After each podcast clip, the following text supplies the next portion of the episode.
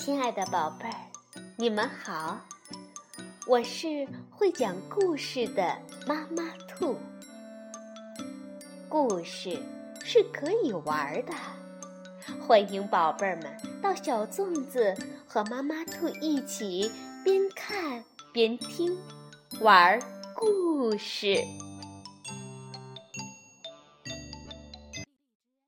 宝贝儿，晚上好，欢迎收听。妈妈兔的花样故事。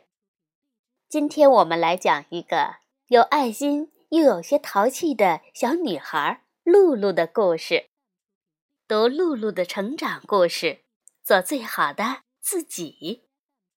第一集，露露住在朋友家，是由法国的吕西·杜尔比亚诺和劳伦斯·吉罗编著，杨振宇翻译。未来出版社出版。同学苏菲邀请露露去他家里住一晚。露露一进苏菲的房间，就被一口漂亮的大鱼缸和满屋子的毛绒玩具吸引住了。她兴奋地大叫起来：“哇哦，你的房间好棒啊！” 这些都是爸爸送给我的。他是一名兽医，每天都要照顾很多小动物。苏菲一边说着，一边拿出一只红色的毛绒玩具，那是一条掉了一只眼睛的红色小鱼。这是我最喜欢的动物了。露露盯着小鱼看了一会儿，对苏菲说：“你看。”他一定是生病了，我们来给他治病吧。很快，露露在纸上画好了一只漂亮的大眼睛，然后剪下来贴到玩具鱼的脸上。看，我把它治好了。露露骄傲极了。现在该轮到长颈鹿了，它的脖子扭伤了。苏菲也来了兴趣。露露和苏菲玩得很高兴，他们用卫生纸把长颈鹿的脖子包扎好，紧接着又迫不及待地给小浣熊、绒猴以及蜗牛看病。两个小姑娘意犹未尽，苏菲妈妈的声音从门外传了进来：“宝贝儿们，该吃晚饭了。”吃饭的时候，露露和苏菲用可爱的动物杯子喝饮料。你看，我们的杯子多有意思啊！露露不停地夸赞。吃甜点的时候，他们把焦糖布丁从模具里倒了出来。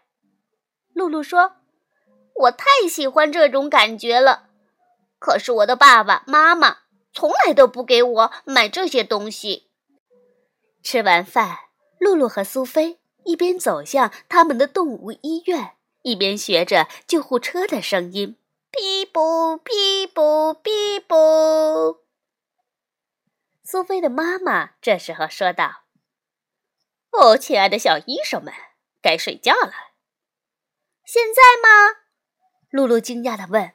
“我在家里的时候，睡觉前都要先玩会儿的。”哦，宝贝儿，这里不一样。你们安静的看会儿书，就该睡觉了。回到苏菲的房间，两个小女孩闷闷不乐的躺在床上。苏菲的妈妈亲吻完两个小女孩后，关上了房门。我关灯了，宝贝儿们，晚安。顿时屋里漆黑一片，露露的心砰砰直跳。他害怕极了。在家里，爸爸妈妈总会留一些光亮的。幸运的是，露露在床边找到了一把手电筒，她轻轻一按，一束光线打在墙壁上。苏菲好奇地问：“你在干什么？”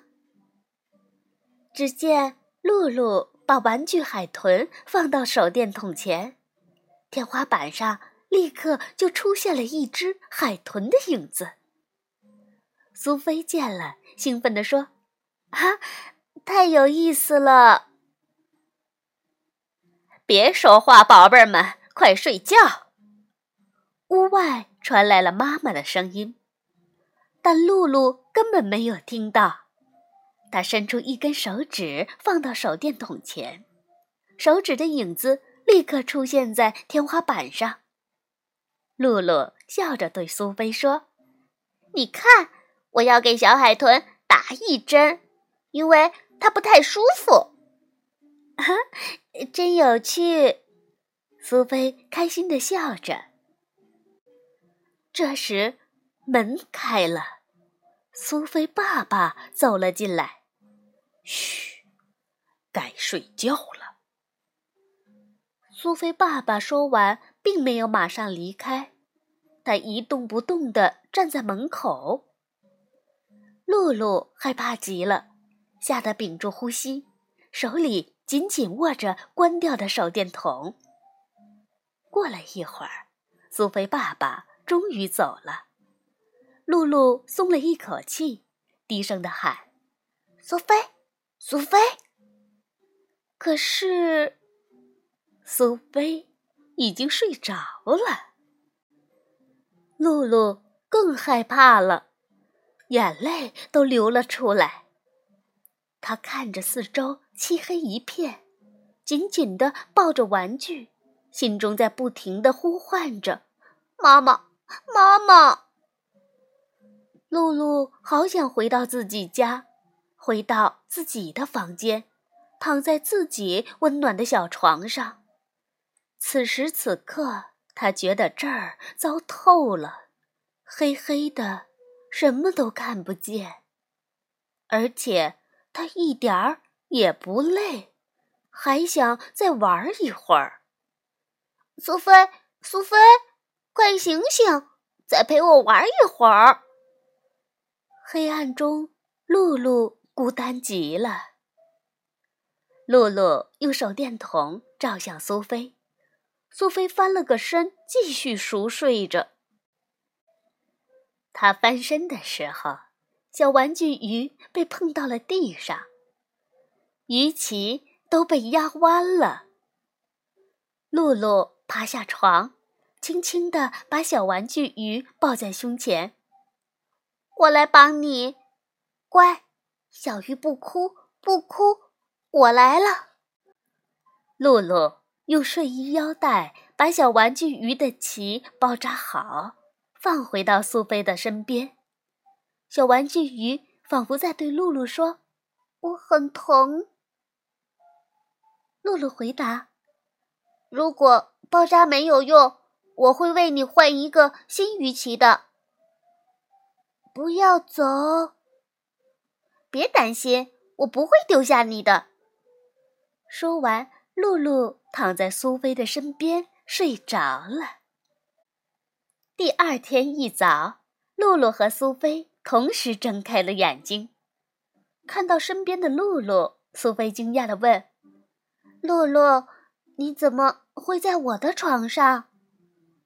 哦，呵，昨天晚上你的小鱼掉到地上受了伤，我把它治好了，然后就一直在这里陪着它。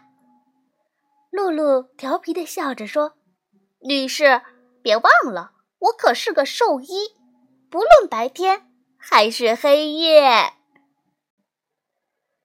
宝贝儿们，你们说露露是不是真的很有爱心呢？